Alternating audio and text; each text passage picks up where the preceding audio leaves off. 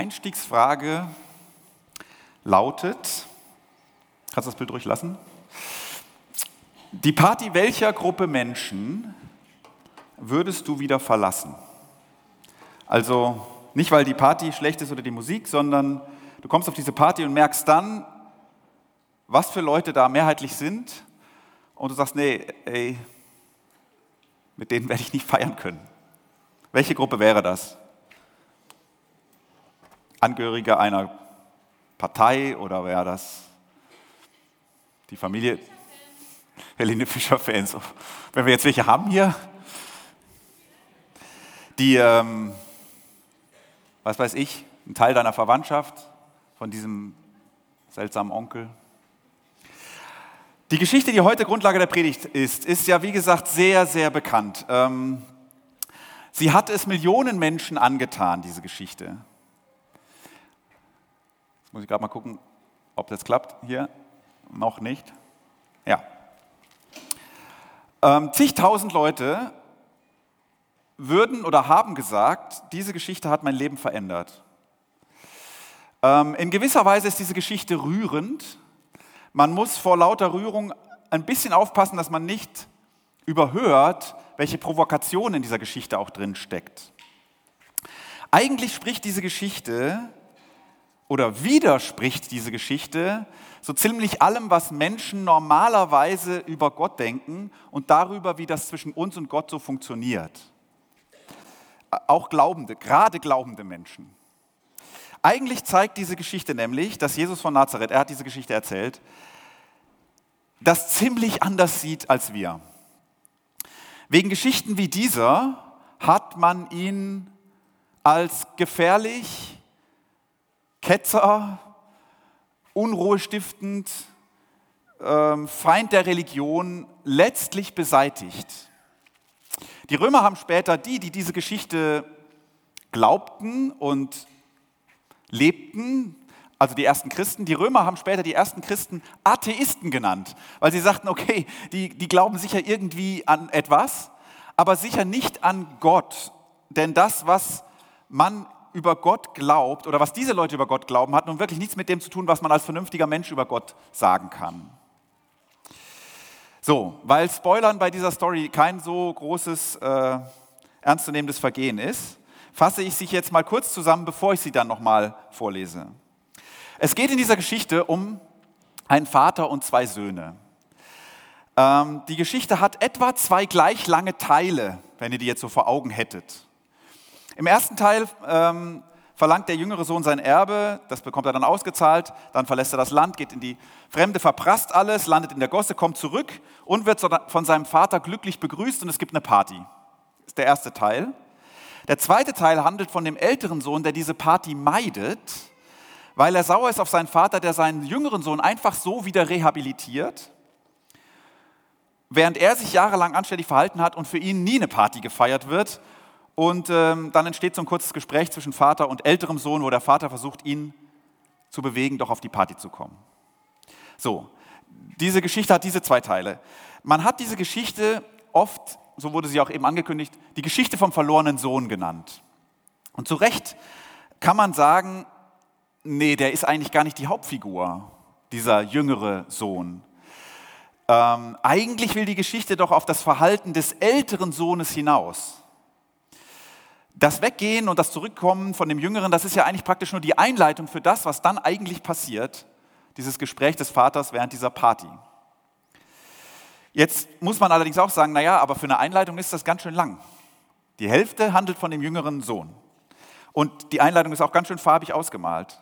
Wenn ich sie gleich vorlese, werdet ihr auch merken, falls jetzt wirklich jemand die Geschichte noch nie gehört hat, das wäre schön, dann dass man sich fast automatisch mit dem jüngeren Sohn identifiziert. Der kommt einem irgendwie nahe in dieser Geschichte.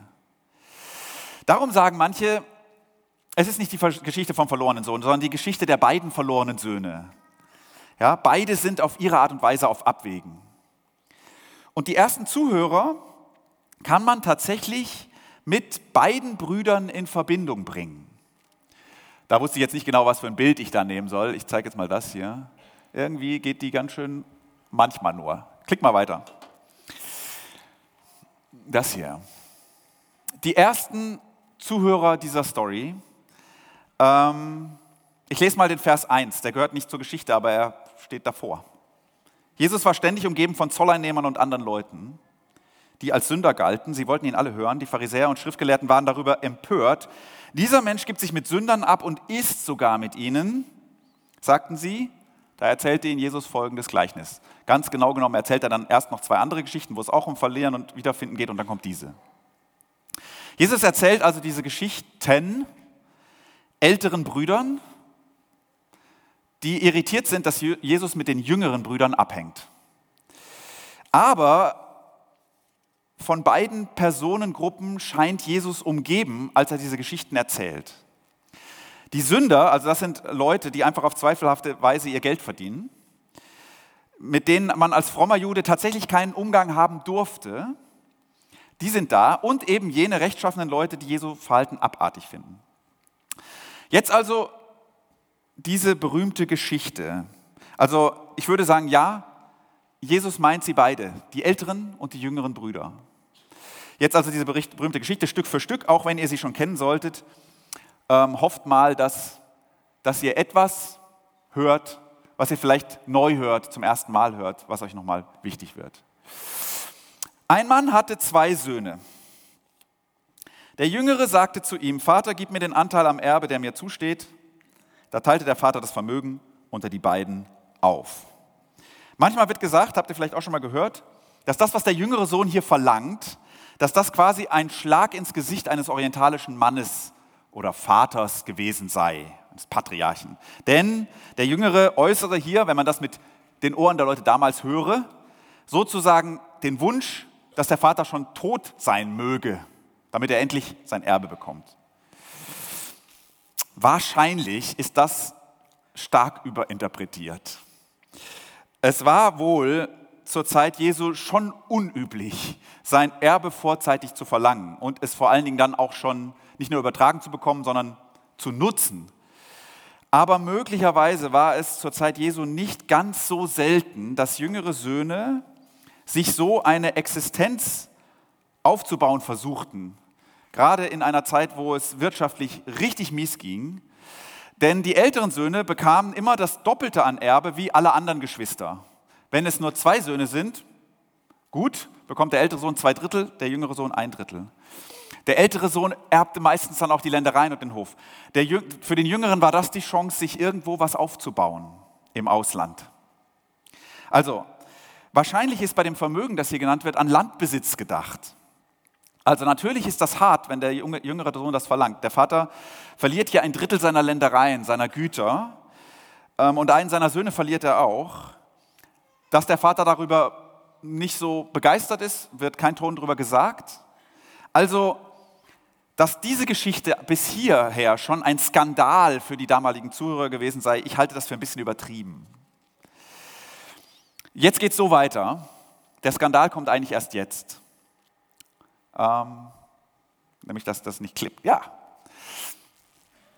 Wenige Tage später hatte der jüngere Sohn seinen ganzen Anteil verkauft und zog mit dem Erlös in ein fernes Land, Übersee. Dort lebte er in Saus und Braus und brachte sein Vermögen durch. Hier steckt das eigentlich Hässliche. Er verschleudert es. Es geht dabei auch nicht so um die ethische Frage, wie hat er das zum Beispiel so, ja, Rotlichtmilieu, das ist überhaupt nicht, der ältere Bruder benennt das nachher so, aber das ist nicht der Gedanke hier, sondern dass er es einfach verschleudert, dass er sein Life genießt sozusagen und so ein Drittel dessen, was seinem Vater gehörte, in kürzester Zeit vernichtet.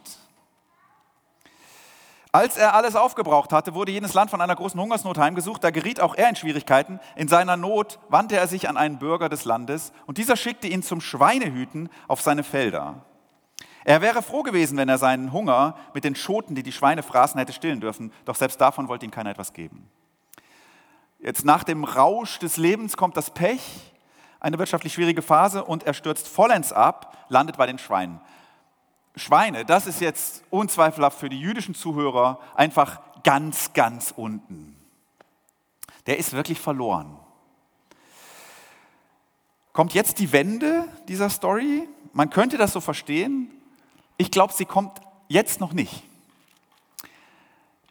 Obwohl man es meinen könnte. Denn jetzt steht hier, er kam zur Besinnung, Er sagte sich, wie viele Tagelöhner hat mein Vater? Und alle haben mehr genug als, als genug zu essen. Ich dagegen komme hier um vor Hunger. Ich will mich aufmachen und zu meinem Vater gehen und zu ihm sagen, Vater, ich habe mich gegen den Himmel und gegen dich versündigt. Ich bin es nicht mehr wert, dein Sohn genannt zu werden.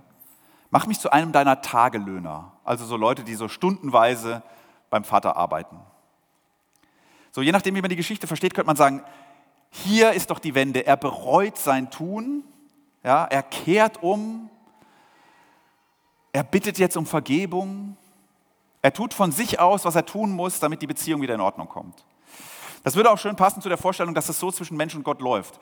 Dass, dass wir irgendwie Buße tun und umkehren und Gott uns dann vergibt. Nur, so ganz furchtbar tief ist diese Reue jetzt nun auch nicht. Er ist halt einfach am Ende der Kerl.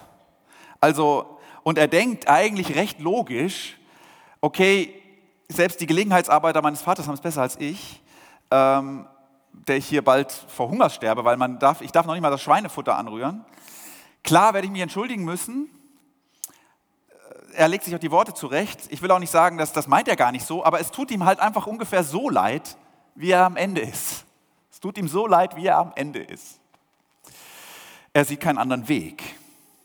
Also so wirkliche Herzenszerknirschung kann man reinlesen, naja, die Wende der Geschichte kommt meines Erachtens erst jetzt. Und die geht überhaupt nicht vom jüngeren Sohn aus, diese Wende. So machte er sich auf zu seinem Vater. Dieser sah ihn schon von weitem kommen. Voller Mitleid lief er ihm entgegen, fiel ihm um den Hals und küsste ihn. Wenn man sich klar macht, dass Jesus hier indirekt seinen Leuten sagt, wie Gott ist, dann könnte man an dieser Stelle ein bisschen weinen vor Freude, falls man ihm glaubt, dass er weiß, wie Gott ist, diesem Geschichtenerzähler. Dieser Mann hier hat anscheinend die letzten Monate am Fenster gestanden oder wie? Wie soll ich mir das vorstellen? Der sieht den schon, der hat gewartet. Dieser Mann hier tut etwas, was für orientalische Patriarchen tatsächlich nicht normal ist. Das macht man nicht, nämlich rennen. Dem Sohn entgegenrennen. Das ist, man verliert seine Würde. So, das macht man nicht als Patriarch.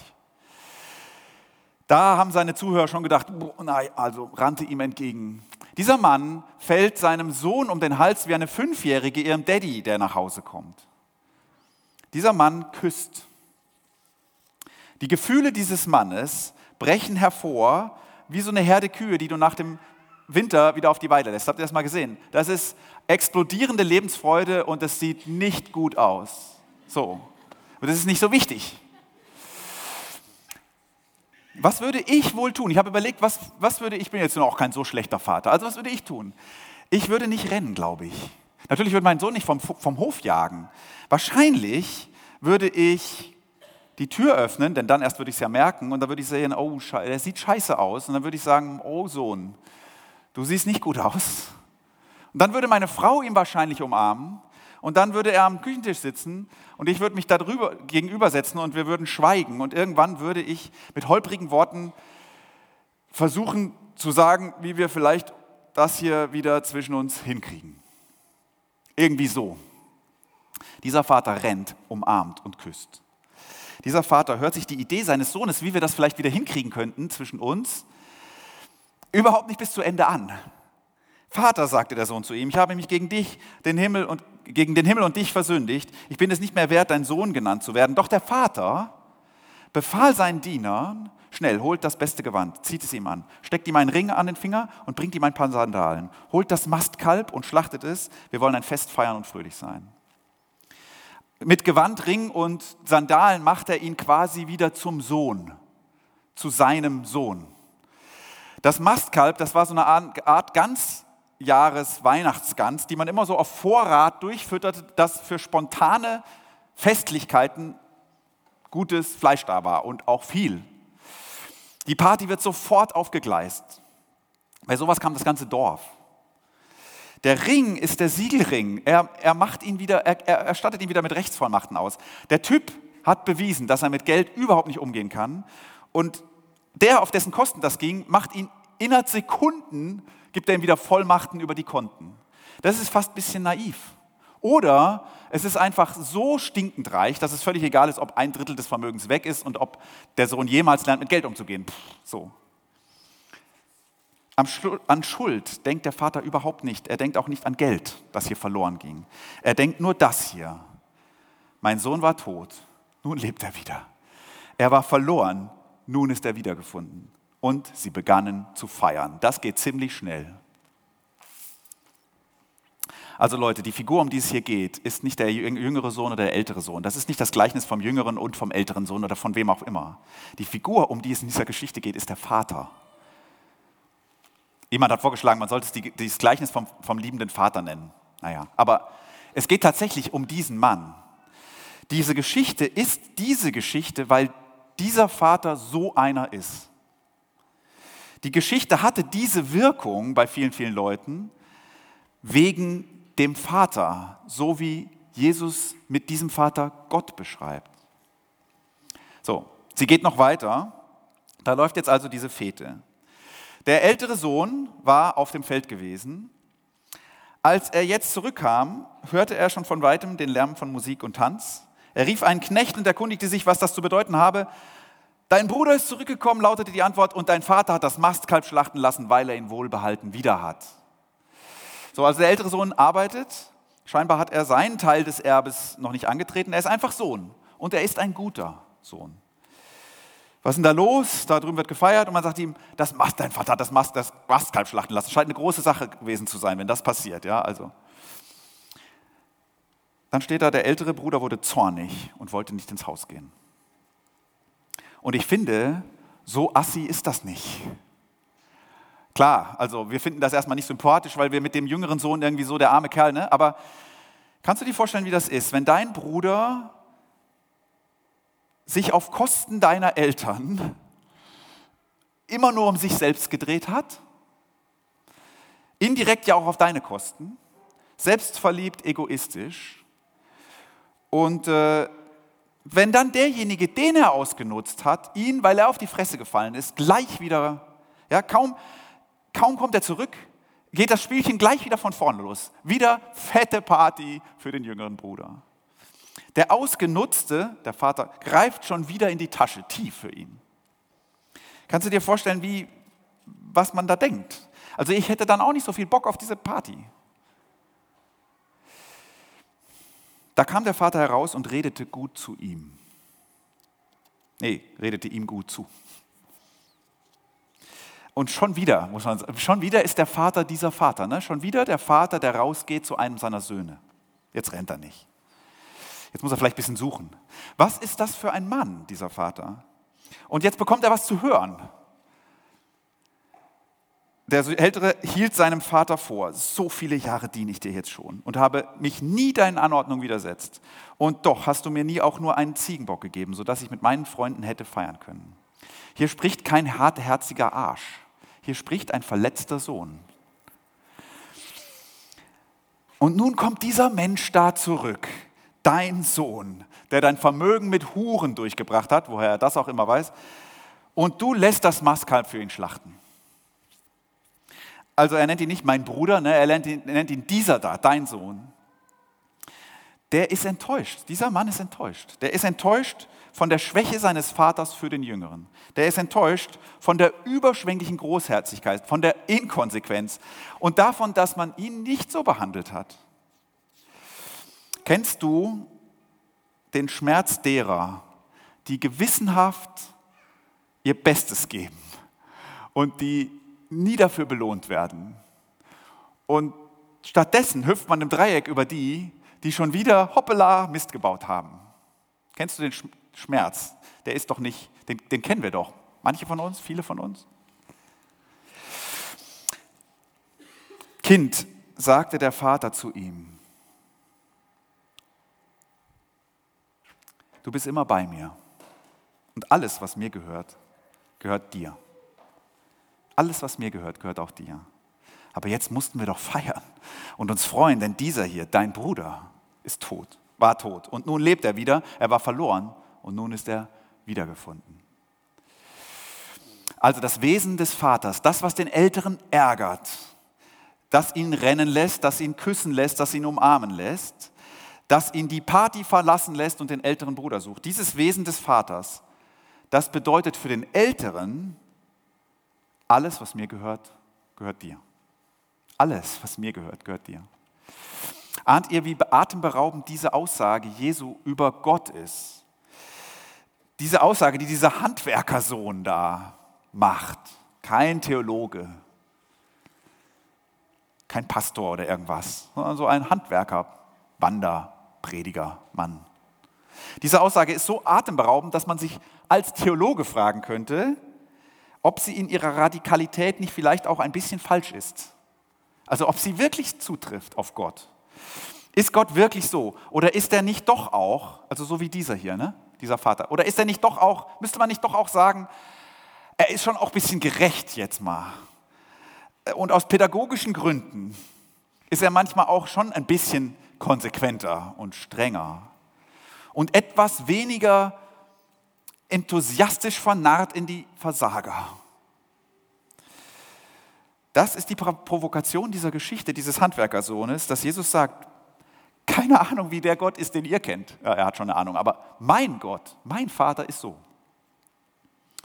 Und eine Verbindung zwischen Gott und Mensch, diese Beziehung, nenn es Glauben, ja, wenn man das mal Glauben nennt, diese Beziehung zwischen Gott und Mensch, die entsteht nur, weil Gott so ist. Nur deshalb. Beide Söhne sind auf ihre Art und Weise ja für den Vater verloren. Ne? Das Lebensglück liegt in der Ferne, sagt der Jüngere. Ja, das Lebensglück liegt nicht da bei zu Hause, das liegt da in der Ferne, bei, im Lebensgenuss quasi. Das ist der Jüngere. Und der Ältere, der hat ein ganz anderes Konzept. Das Lebensglück liegt zu Hause im Dienen.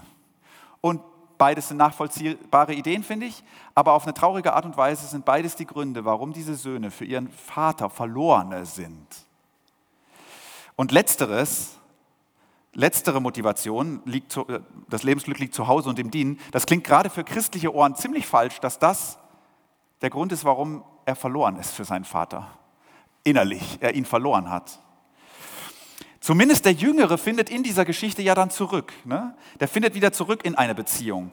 Beim Älteren bleibt das zum Schluss absichtlich offen, ob er auch wieder eine findet.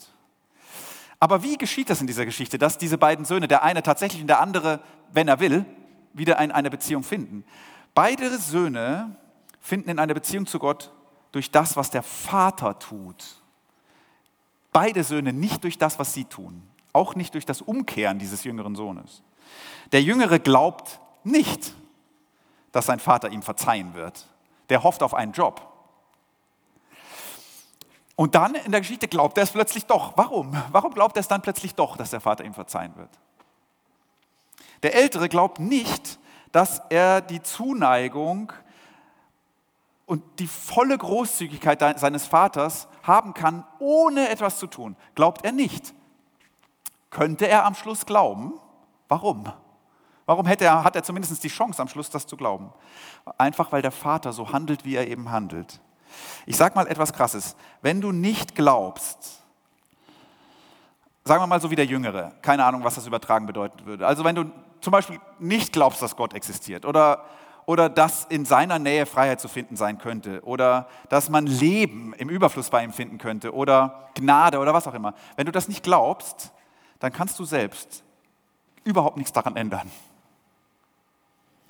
Du glaubst es eben nicht, weil du es eben nicht glaubst. Wenn ich jetzt sage, glaub es doch, wie willst du das machen? Wie willst du das machen?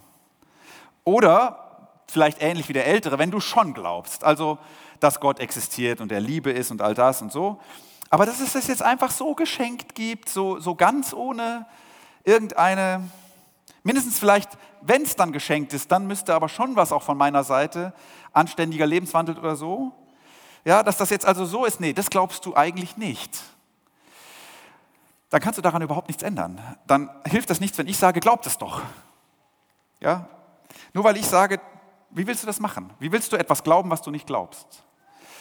Das müsste dir Gott schon selber sagen. Oder? Und da, wo ein Mensch das von Gott gesagt bekommt, da entsteht Glaube. Nicht immer, bei dem Jüngeren hier schon, beim Älteren sind wir uns nicht ganz sicher. Aber wenn er entsteht, dann ist praktisch Glaube in dir geboren worden. Und dann kannst du fast nichts mehr dagegen machen. Dann hat Gott dich gewonnen. So, wo ist das in dieser Geschichte, wo Glauben geboren wird? Bei dem Jüngeren ist es, als er diese Worte hört, schnell, holt das beste Gewand, schlachtet das Mastkalb, zieht ihm dieses Gewand an, lass uns feiern. Da ist mit einem Schlag in ihm Glaube Ich bin, ich bin immer noch Sohn. Diese Worte des Vaters schaffen Fakten. Und klar, ähm, er sieht jetzt, Gott ist wirklich so, jetzt habe ich schon übertragen, ne? der Vater ist wirklich so, ich bin einfach wieder Sohn, klar bleibt der Mann. Ja? Und schnips ist die Beziehung wieder da. Also Beziehung Gott-Mensch, das ist etwas, was Gott allein herstellt. Wo wird der Ältere gewonnen? Es bleibt ja ein bisschen offen, ob er gewonnen wird. Ich glaube, Jesus bricht die Geschichte absichtlich da ab, weil, weil hier der Punkt liegt, wo die meisten seiner Zuhörer vor der Frage stehen, gewinnt mich das eigentlich? Gewinnt mich diese Geschichte? Für sich eine Antwort finden müssen, ob er uns gewinnt. Aber diese Worte, die den Älteren jetzt gewinnen können, das sind diese. Kind, du bist immer bei mir. Alles, was meines, gehört dir. Alles, was meines, ist dein. Ihr Leute, die ihr Gott schon so lange kennt und meint, ihn zu kennen, oder wisst ihr das? Alles, was meines, ist dein. Weiß ich das eigentlich? Alles. Nächste Woche startet bei uns eine Predigtreihe und ich überlege, ob ich genau diese Predigt da halte, weil Effizienz, ne? Auf jeden Fall, die Predigtreihe wird Wortschöpfung heißen. Und es soll in dieser Predigtreihe um Glaube gehen. Und eigentlich passt die Geschichte gut. Also, diese Worte schaffen Glauben.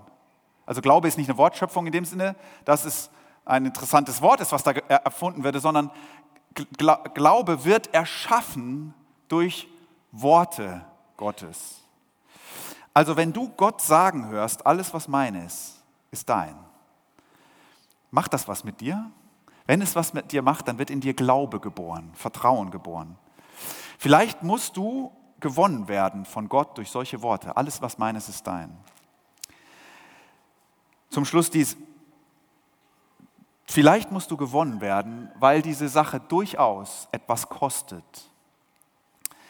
Den Älteren kostet es nämlich was, dass, dass der Vater so ist, wie er ist, finde ich.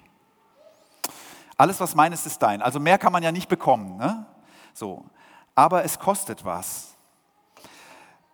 Nämlich, dass das für den Jüngeren auch gilt. Und das kostet ihn was. Ähm, wenn Gott so ist, ganz unabhängig davon, ob ich ein guter oder ein schlechter Sohn bin, dann kostet mich das was, wenn ich der Gute bin. Und das tut guten Leuten weh. Und ich meine gut jetzt überhaupt nicht ironisch. Ja? So, so diese Leute, die man als Pastor gerne in seiner Kirche hat, weil die sich einsetzen und mitmachen und so nett sind. Und es kostet ihn sein Ego, den jüngeren Sohn kostet es natürlich auch sein Ego, nur das ist eh schon hin in dieser Geschichte. Aber der Ältere hat noch eins zu verlieren und gar nicht mal ein schlechtes.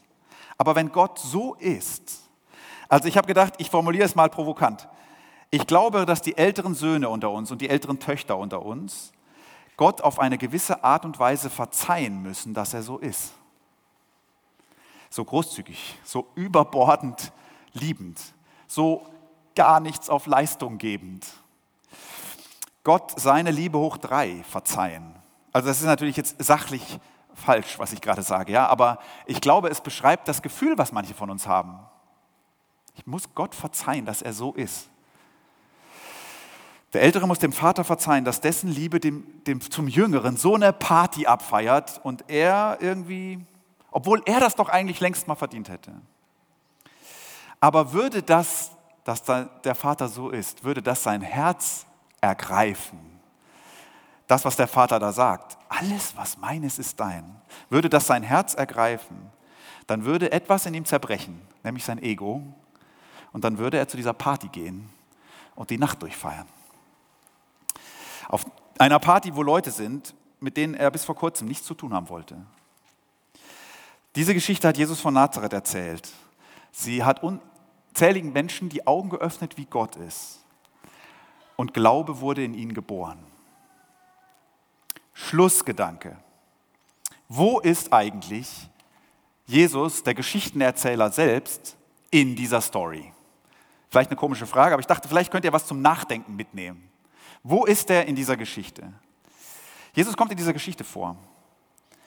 Jesus ist das Herausrennen des Vaters.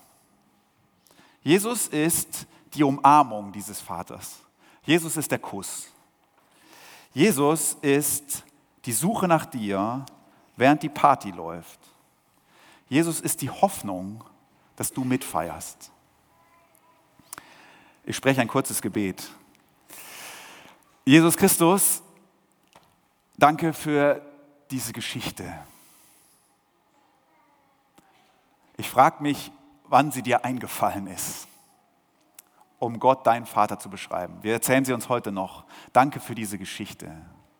Und hilf uns, dass sie unser Leben prägt und unser Denken, unser Fühlen über Gott, deinen Vater.